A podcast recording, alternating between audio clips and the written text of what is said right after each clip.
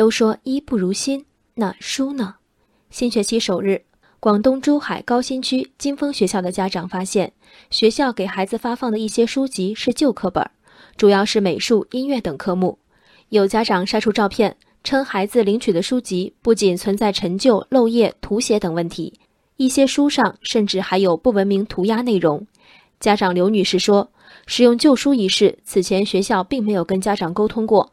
孩子拿到这些书籍，心情肯定会受影响。”在今天一则公开报道中，校方回应：循环使用旧课本符合省教育厅规定，这些课本并未向家长收取费用。经珠海高新区介入调查，金峰学校在审核循环使用课本时把关不严，已责令学校购买新书，替换有缺页和涂改的循环课本。报道中，金峰学校提供的依据性文件是广东省教育厅关于二零一八年中小学教学用书有关事项及秋季目录征订工作的通知。这份通知明确规定，体育与健康、音乐、美术三科按学生人数的百分之四十供书，并实行循环使用；科学、信息技术按学生人数的三分之一供书，并实行循环使用。换言之，一百个孩子。至少有六十人要用美术旧课本，至少近七十人拿到的是科学旧课本。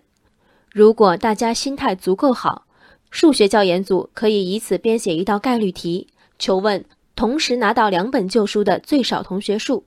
但如果如金峰学校家长所言，不希望自己的孩子受到这样的待遇，孩子的需求面前，学校痛陈环保理念、节俭之风，不差百十元书本费的妈妈们。听得进去吗？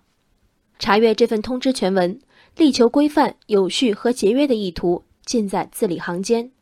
二零一七年五月，教育部、财政部发布意见，明确义务教育部分国家课程教科书循环使用制度实施范围和纳入循环使用的科目。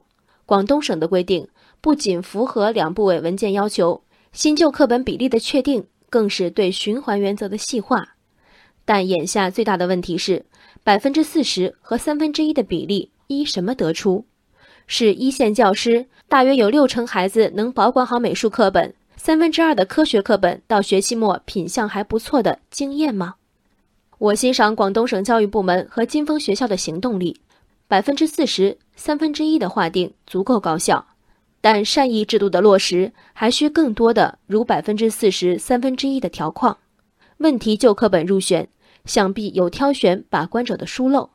另一种可能是，这些与未来的应试不直接挂钩的科目，课本本没有得到孩子们足够的爱护，非要挑出六七成的旧课本二次使用。如果丢的丢，坏的坏，就是挑不够数呢？老师们爱书的口号喊得唇干舌燥，其实不妨转移责任和成本。课本是国家买单不假，学生们全当借用者。